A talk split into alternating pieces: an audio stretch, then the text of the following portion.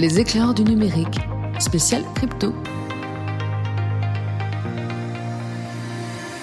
Donc, blockchain crypto, une introduction. J'ai euh, la lourde tâche euh, euh, de, synthétiser en une, grosse vingtaine de minutes ce que sont la blockchain et les cryptos. et l'idée pour moi, enfin le parti pris que j'ai que j'ai pris, c'est de vous donner une vision la plus synthétique et la plus exhaustive possible, en sachant que du coup, je vais essayer d'indiquer les enjeux techniques quand il y en a et les différents cas d'usage quand il y en a et je laisserai le soin ensuite euh, à mes différents collègues euh, tout au long de, la journée euh, de décliner les différentes thématiques à mesure qu'elles avancent. pour moi, fondamentalement, ce qu'il faut comprendre quand on parle de blockchain et quand on parle de crypto, c'est que la blockchain répond en fait à un très vieux problème de l'humanité, qui est le problème de l'échange de valeurs économiques. Historiquement, ce qu'on a utilisé pour faire ces échanges économiques, c'est en fait les tiers de confiance. Alors, les tiers de confiance historiques, euh, a priori, vous les connaissez bien. Euh, il s'agit euh, des banques, il s'agit des États, il s'agit des avocats, il s'agit des notaires, il s'agit des assureurs. ça, c'est la manière dont historiquement on a organisé les échanges de valeurs économiques entre êtres humains. Bitcoin, qui est la première blockchain historiquement et aussi certains pourraient dire en termes de niveau d'importance, arrive dans un moment où finalement on vit une crise de la confiance dans ces tiers de confiance. Euh, qui est la crise de 2007-2008 euh, avec euh, l'effondrement de Lehman Brothers. Et Bitcoin arrive donc en 2008 comme étant une solution qui permet la collaboration entre êtres humains et l'échange de valeurs économiques sans avoir à passer par un tiers de confiance. vous pouvez aller voir sur, sur Internet en, bitcoin.org slash bitcoin.pdf. Vous avez en une dizaine de pages le résumé de, ce que, de ce que sera et de ce qu'est devenu Bitcoin au niveau philosophique et au niveau technique. C'est un document qui est assez synthétique, qui est toujours en ligne et que je, que je, vous, encourage, je vous encourage à lire. Alors, bon, là, l'idée, c'est pas de faire une rétrospective sur tout Bitcoin, mais néanmoins, si vous voulez aller euh, le voir, je me permets de citer euh, le documentaire qui s'appelle Le mystère Satoshi, aux origines de Bitcoin, qui a été produit par Arte euh, et qui permet de donner la perspective historique sur le contexte dans lequel cette technologie a été créée. OK, donc une fois qu'on a vu euh, finalement le, grand cas d'usage euh, qui est l'échange de valeurs euh, entre des êtres humains, sans, passer, sans avoir à passer par un tiers de confiance. finalement, ce qu'il faut dire, c'est que sur le plan technique, une blockchain, c'est fondamentalement un registre. on pourrait dire aussi c'est fondamentalement une base de données. ce registre, elle présente quatre propriétés essentielles. et ces propriétés, c'est qu'elle est inaltérable. À partir du moment où vous entrez une information dans cette blockchain, vous ne pouvez pas la retirer. C'est euh, physiquement impossible, c'est mathématiquement, informatiquement impossible. Euh, cette base de données, elle est décentralisée, donc elle est répliquée à l'identique sur euh, quelques milliers d'ordinateurs partout sur Terre. et ces ordinateurs, et c'est crucial, sont gérés par des entités différentes aux intérêts différents. Donc en ça, elle n'est pas juste distribuée, mais bien décentralisée. Euh, elle est publique et notamment elle est accessible publiquement. N'importe euh, lequel, n'importe qui parmi vous euh, pouvez vous connecter et lire les informations qui sont inscrites sur cette blockchain et pour peu que vous en respectiez les règles, vous pouvez également écrire dans cette blockchain. Et finalement, et ça va être fondamental pour la suite de la discussion, notamment sur la lutte contre le financement du terrorisme et la lutte contre le blanchiment d'argent, elle est authentifiée.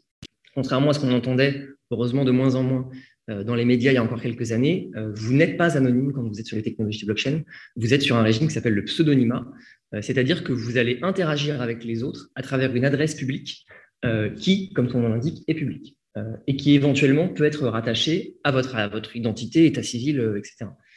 Donc si on résume, la blockchain, c'est une technologie qui permet le stockage, mais surtout l'échange de valeurs en pair à pair, donc sans passer par une entité qui centralise. Structurellement, elle est accessible, elle est sécurisée, elle est partagée grâce à des algorithmes de consensus. J'en dirai un tout petit peu plus tout à l'heure. Euh, elle permet une forme de désintermédiation. Et fondamentalement, elle permet à des acteurs qui souhaitent collaborer entre eux de le faire sans avoir besoin de se faire confiance. La blockchain va être utile dans tous les cas où des gens veulent collaborer entre eux, mais que ces personnes, pour une raison ou pour une autre, euh, ne souhaitent pas ou ne peuvent pas se faire confiance. Comment ça fonctionne? Là, on a posé vraiment le socle fondamental pardon, de ce que c'est et euh, de, de, ce qu'on va pouvoir faire avec de manière euh, extrêmement générale. si on zoome un tout petit peu maintenant et qu'on essaie de se demander effectivement comment ce réseau fonctionne, ce qu'il faut imaginer, c'est un réseau d'ordinateurs interconnectés entre eux, qui donc répliquent chacun la même information, qui du coup lui permet d'être résistant à une forme de censure, puisque si vous retirez une partie du réseau, on comprend bien que comme la même information est présente sur l'ensemble des ordinateurs du réseau, vous pouvez interroger n'importe lequel de ces ordinateurs pour avoir accès aux informations qui vous intéressent. Il y a des systèmes euh, d'incitatifs euh, économiques qui sont propres à chaque technologie blockchain qui sont déployés euh, et qui permettent aux acteurs qui entretiennent ces technologies de le faire et d'avoir des intérêts qui sont alignés pour le faire. Là encore, je détaillerai un peu plus tout à l'heure quand on parlera des mécanismes de consensus. Et finalement, les données que vous entrez dedans sont infalsifiables dans le sens où seul vous, quand vous effectuez une transaction, pouvez signer cette transaction. Et là encore, J'en dirai un tout petit peu plus euh, dans un instant. Je vais me permettre de m'arrêter sur deux notions techniques euh, qui me paraissent importantes pour comprendre, euh, un certain nombre d'enjeux pratiques. le but, n'est pas de vous faire un cours sur comment ça fonctionne techniquement les blockchains. Enfin, voilà, on fait des cours de 12 semaines juste sur ce sujet-là. mais de vraiment donner deux notions techniques qui ensuite ont des implications pratiques. la première, c'est la notion de clé privée, clé publique. Sur les technologies blockchain, sur un registre blockchain, vous allez être amené à signer une transaction, exactement comme vous pourriez le faire euh, avec votre banque euh, préférée. Euh, pas exactement en vérité. L'idée est la même, c'est-à-dire que vous allez utiliser un code, un mot de passe qui n'est connu que de vous pour signer la transaction.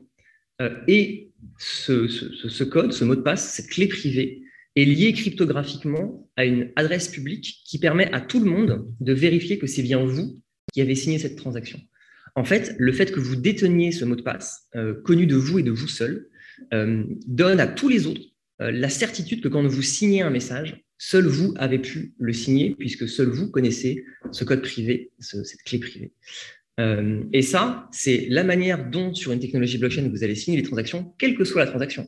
Que ce soit j'envoie un bitcoin à un collègue situé à l'autre bout du monde, que ce soit je reconnais avoir reçu telle marchandise, euh, dans une chaîne logistique, euh, que ce soit je transmets tel certificat d'authenticité euh, à telle, à telle personne ou telle transaction immobilière, quelle que soit la transaction, on sait que c'est vous qui l'avez signé parce que vous êtes la seule personne à connaître votre clé privée et que tout le monde peut vérifier que effectivement c'est vous qui l'avez signé puisque tout le monde connaît l'espèce de double, de double de votre clé privée qui est la clé publique. Donc ça, ça a deux conséquences pratiques euh, pour, euh, pour nous, citoyens, euh, et, et, sans doute aussi pour le législateur. la première, c'est ce que j'ai appelé la tyrannie du pseudonymat dans un registre public, dans un registre public inaltérable. À partir du moment où vous signez une transaction, vous êtes sous le régime du pseudonymat. et donc, c'est certes pas vous, par exemple, pas moi, Jérémy Vauquier, qui écrit directement dans la blockchain que j'ai signé telle transaction, mais franchement, c'est presque tout comme. Euh, parce qu'en fait, euh, mon adresse, euh, dans bien des cas, c'est un secret de polichinelle. quand moi, j'ai obtenu, admettons, de la crypto de la part d'un acteur tiers, cet acteur sait que cette adresse m'appartient. Quand j'en transmets à un autre acteur, cet acteur-là aussi sait que cette adresse m'appartient. Et finalement, avec tout un faisceau d'indices, on peut retrouver mon identité réelle sur le réseau. Et à toute fin utile, en tant qu'utilisateur du réseau, moi, j'ai aussi vite fait de considérer que euh, bah, le réseau est public et que j'y suis quasiment sous mon identité publique. Euh, et la deuxième, le deuxième élément qui, à mon avis, est fondamental, c'est que, comme on l'a dit, le registre étant inaltérable, même si aujourd'hui, je pense que la transaction que je signe, euh, finalement, elle a peu de chances d'être découverte, j'ai aucune certitude sur le fait que demain, en recoupant d'autres informations obtenues de la part des gens avec qui j'échange sur le réseau ou simplement parce que des gens font euh, perdre, enfin, euh, euh, diffusent des données qui les concernent sur le réseau, j'ai aucune certitude que dans deux ans, par exemple, telle adresse ne sera pas reliée à mon identité personnelle. donc, on en parlera un peu sur les conséquences que ça a sur la lutte contre le, financement du terrorisme et contre le blanchiment d'argent, mais à mon avis, elles sont, elles sont capitales. La deuxième conséquence pratique, c'est ce que j'ai appelé la majorité numérique. vous n'avez pas dans les technologies blockchain, c'est une impossibilité technique, le petit bouton mot de passe oublié. Euh, donc ça, ça aussi pour les utilisateurs, c'est un truc à prendre en compte. Euh, c'est que si vous oubliez votre clé privée, si vous perdez la suite de mots qui permet de la reconstituer, qu'on appelle une seed, euh, il n'y a rien, personne sur Terre qui sera capable de vous le rendre, qui sera capable de vous rendre l'accès à votre compte, quel que soit ce qu'il y a sur ce compte. et donc ça, c'est aussi fondamental. On a été habitué dans notre rapport au numérique à avoir ce fameux bouton mot de passe oublié avec, vous savez, les questions de sécurité sur le nom de votre chien ou votre ville de naissance ou ce genre de choses, et on vous envoie un mail gentiment, vous cliquez sur un bouton, hop, vous récupérez votre mot de passe, c'est merveilleux. Ça, sur les technologies blockchain, ça n'existe pas. La seule manière de récupérer votre mot de passe, c'est d'avoir noté consciencieusement sur un morceau de papier, et oui, sur un morceau de papier, votre suite de mots, de l'avoir mise dans un coffre, dans une banque, euh, et d'y retourner le jour où vous perdez euh, vos accès euh, qui sont stockés sur des, sur, des petites, sur petites clés dont on parlera tout à l'heure. Et ça, c'est aussi fondamental à bien comprendre puisque c'est une deuxième conséquence pratique de ce couple clé privée, clé publique.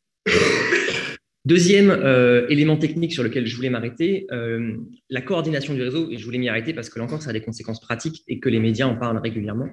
La coordination du réseau nécessite ce qu'on appelle des mécanismes de consensus. Alors, ces mécanismes de consensus, c'est un vaste champ de recherche euh, en informatique. Euh, là encore, on pourrait faire des, conférences entières juste sur ce sujet. Synthétiquement, aujourd'hui, il y a deux mécanismes de consensus qui sont dominants, la preuve d'enjeu et la preuve de travail. La preuve de travail, c'est ce que vous allez trouver sur un réseau comme Bitcoin.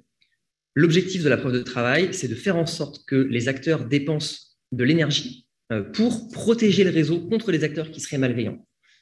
Euh, ça, ça vous donne une monnaie qui est extrêmement résistante à la censure et qui est euh, un équivalent numérique euh, économique de, l'or, en fait.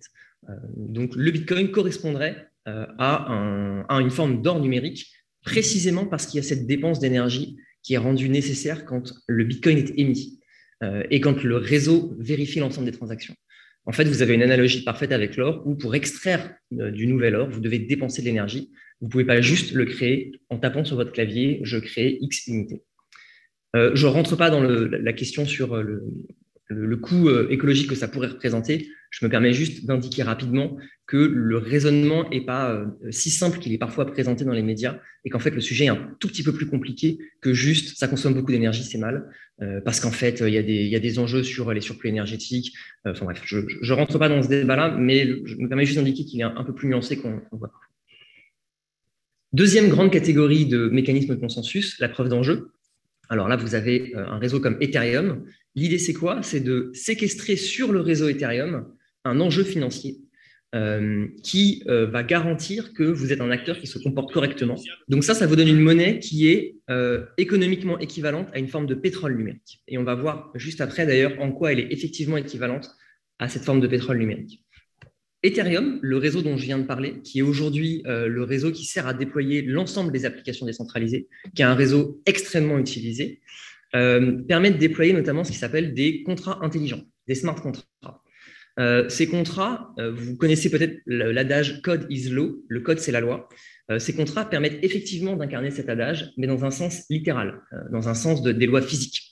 les contrats n'exécutent évidemment pas des lois humaines, puisque celles-là, elles sont décidées dans une enceinte comme celle-ci, euh, mais ils exécutent des lois qui sont de l'ordre de la loi physique, comme de la loi de la gravité. À partir du moment où vous écrivez quelque chose dans un smart contract, vous avez l'assurance à 100% que cette chose va se réaliser et que cette chose euh, sera réalisée exactement comme elle a été écrite.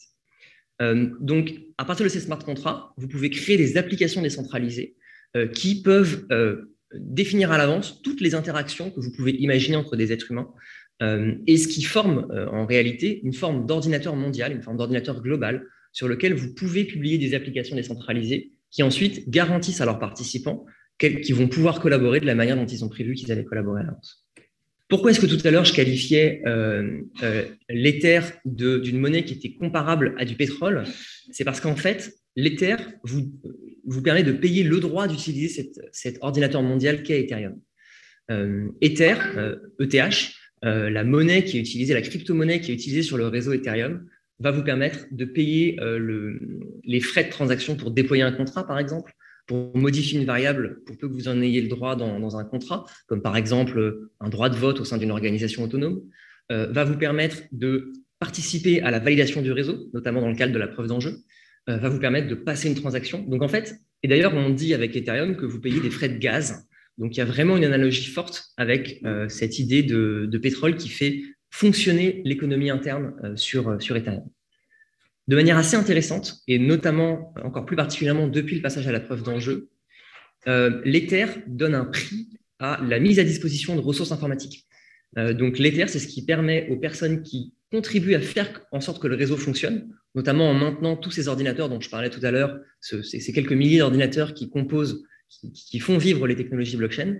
L'Ether permet de payer ces gens-là pour euh, le fait qu'ils maintiennent à jour l'ordinateur, le fait qu'ils euh, entretiennent une, euh, une, connexion Internet qui est fiable, etc. Et donc, cette monnaie, Ethereum, permet de, donner un prix à de la ressource informatique qui, est, rare, ou autrement, le réseau risquerait de, se faire, de spammer. OK, donc on a vu les deux grandes, les deux grandes blockchains, Bitcoin et Ethereum. On a vu les quelques enjeux techniques. Euh, voyons un peu maintenant ce qu'on peut faire avec ces technologies concrètement. Euh, et là, je vais juste euh, vous égriner les quelques grands cas d'usage dans lesquels on, pourra rentrer plus en détail dans la journée. Le premier, c'est la finance décentralisée. Alors, avec les smart contracts que vous pouvez publier sur Ethereum, vous pouvez créer tout un tas d'applications qui vont représenter en fait une forme de finance décentralisée. et vous allez pouvoir recréer sur la blockchain Ethereum à peu près l'ensemble des services financiers auxquels nous a habitué la finance traditionnelle, le tout euh, accessible partout sur Terre, euh, avec une rapidité euh, de l'ordre de quelques dizaines de secondes, 24 heures sur 24, 7 jours sur 7. cette finance, évidemment, elle présente un certain nombre de risques, notamment les risques qui sont liés à ce que j'indiquais tout à l'heure, à la majorité numérique. Si vous perdez votre mot de passe, si vous perdez votre clé privée, bah, personne ne peut rien pour vous. il présente aussi un certain nombre d'opportunités, et notamment, à mon avis, et de manière cruciale, il permet aux individus et aux États euh, de diversifier leurs risques. Euh, il ne s'agit pas de dire aujourd'hui euh, ou demain, vous allez mettre tous vos actifs dans cette, dans cette, dans cette finance nouvelle, mais que peut-être vous allez pouvoir diversifier votre risque en utilisant les outils qui sont proposés par cette finance. Dans un certain nombre de cas, qu'il s'agira de détailler ensuite. Alors, quelques, quelques services hein, qui sont issus de cette finance décentralisée, le fait d'échanger les cryptoactifs entre eux, qu'on va appeler les swaps, le fait de prêter ou d'emprunter des cryptoactifs, le borrow et le lending, le fait de euh, mettre à disposition des cryptoactifs, le staking. Euh, je vous ai donné une série d'exemples des applications les plus connues et les plus utilisées sur la slide que vous avez là. Il y a un écosystème qui est assez vaste hein, et que j'ai que j'aurai pas le, temps de détailler, mais qui est vraiment très très vaste. Deuxième grand cas d'usage dont vous avez presque forcément entendu parler, c'est la question des NFT. Alors NFT, ça veut dire jeton non fongible, non fungible token. Euh, et en fait, qu'est-ce que c'est? C'est un certificat d'authenticité numérique. Euh, c'est un certificat qui atteste que vous êtes propriétaire ou que vous possédez quelque chose. Ce quelque chose peut être à peu près n'importe quoi, y compris, et on en a beaucoup entendu parler pour ça, euh, des formes d'art digital qui représentent une image, par exemple. vous avez tout un tas d'autres applications dans le gaming, dans le métaverse, et donc là, il y a vraiment tout un grand cas d'usage du certificat numérique via les technologies blockchain. Euh, la place de marché de référence, je l'indique rapidement, sur cette question-là s'appelle OpenSea, euh, si vous voulez aller creuser la question. Et là encore, derrière le cas d'usage NFT, euh, vous avez en fait de très, très, très, très nombreux cas d'usage qui existent. Les technologies blockchain, par leur, par leur fonctionnement, permettent de faire ce qu'on appelle de la tokenisation. Et c'est le troisième grand cas d'usage. Donc là, l'idée, c'est d'utiliser les technologies blockchain pour inscrire dans le registre blockchain des choses qui sont issues du monde réel. C'est vrai que la tentation est assez grande, euh, puisque c'est des réseaux qui sont accessibles 24 heures sur 24, qui permettent de, faire des transactions avec n'importe qui partout sur Terre. Donc, on a vu notamment apparaître l'arrivée de, d'or tokenisé sur les technologies blockchain. On a vu apparaître l'arrivée d'immobilier tokenisé, notamment aux États-Unis, sur les technologies blockchain. Et là, je renvoie vers euh, la société qui s'appelle Realty euh, et qui propose ces services-là aux États-Unis. La blockchain, ce n'est pas uniquement des produits financiers, ça va être aussi des produits qui permettent de s'assurer euh, euh, qu'une chaîne logistique est correctement respectée. Je me permets d'indiquer deux projets, Tilcal et IBM Food Trust. Et donc là, l'idée, c'est quoi? C'est d'inscrire, d'utiliser les propriétés d'immutabilité du réseau pour inscrire dans celui-ci euh, les différents éléments d'une chaîne logistique. tel fournisseur a remis à tel intermédiaire, telle denrée, tel jour à telle heure. Et là, ça nous donne des, chaînes logistiques qui, du coup, deviennent infalsifiables. Euh, et à l'heure où, euh, pour le consommateur, pour la protection du consommateur, l'enjeu de l'intégrité de la chaîne logistique est crucial, bah, c'est une technologie qui peut être euh, assez intéressante. Je me dirige tranquillement vers ma conclusion. et avant d'y arriver, je voulais indiquer une conséquence qui me paraît importante, notamment en ce qui concerne la lutte contre le blanchiment d'argent et contre le financement du terrorisme. Alors là, à ce moment-là, je vais demander aux personnes qui cherchent à faire du blanchiment d'argent dans la salle ou peut-être à financer du terrorisme de ne pas écouter ce qui va suivre, parce que je ne voudrais pas vous donner des conseils. les technologies blockchain sont probablement le plus mauvais outil que vous puissiez utiliser pour blanchir de l'argent ou pour financer du terrorisme. pour une raison assez simple. vous êtes sous le régime du pseudonymat, vous êtes sur un registre qui est inaltérable. Donc, même si votre activité euh, passe sous les radars aujourd'hui, rien ne vous indique que demain, après-demain, ou dans une semaine ou dans un mois, ce sera encore le cas. Euh, donc, très honnêtement, si vous deviez vous adonner à ces activités euh, très peu recommandables, utilisez du cash, ça fonctionne nettement mieux et c'est beaucoup plus dur à tracer. Évidemment, ne le faites pas, hein, fin de parenthèse. vous avez d'ailleurs des outils dédiés qui existent et qui permettent de, mesurer le, niveau de risque des différentes adresses sur le réseau. je pense notamment à ScoreChain, que là encore, vous pouvez aller voir si, euh, si vous souhaitez creuser la question. Finalement, euh, ce qu'on peut voir, c'est que, à mon avis, les technologies blockchain, notamment pour un pays comme la France ou plus généralement pour l'Europe, c'est fondamentalement un enjeu de souveraineté, tout comme le numérique lors de l'arrivée des, des GAFAM l'était il y a 20 ans. on a accompli de très belles choses on a l'habitude de se couvrir la tête de cendre et de dire que euh, la France, l'Europe fait n'importe quoi, etc. À titre personnel, je ne porte pas ce discours et je trouve qu'on a effectivement, que ce soit les acteurs publics ou les acteurs privés, accompli de très belles choses. On peut quand même s'enorgueillir euh, d'avoir l'acteur de référence pour la sécurisation des clés privées, euh, qui s'appelle Ledger et qui fait autorité partout sur Terre pour ce qui est de la sécurisation des clés privées. On a avancé aussi sur la législation avec la, mise en place des, PSAN qui permet, là encore, de sécuriser le consommateur final. et c'est très bien.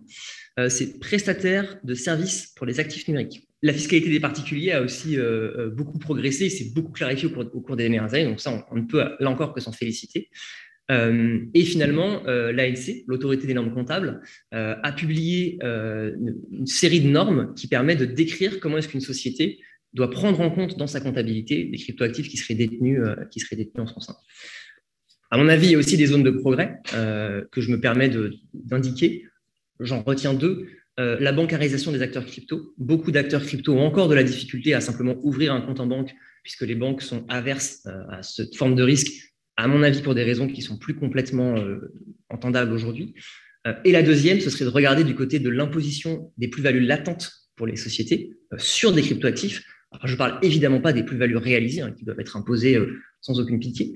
Euh, mais je parle bien des plus-values latentes, celles qui ne sont pas encore constatées et qui, à mon avis, euh, empêchent un certain nombre de sociétés qui détiendraient des cryptoactifs sur leur compte de s'implanter en France, euh, ce qui, à mon sens, est dommageable pour l'écosystème dans son ensemble.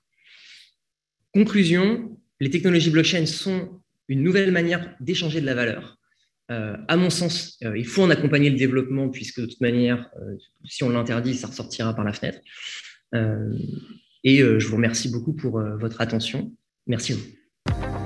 Vous avez aimé ce podcast? Retrouvez-nous sur leséclaireursdunumérique.fr.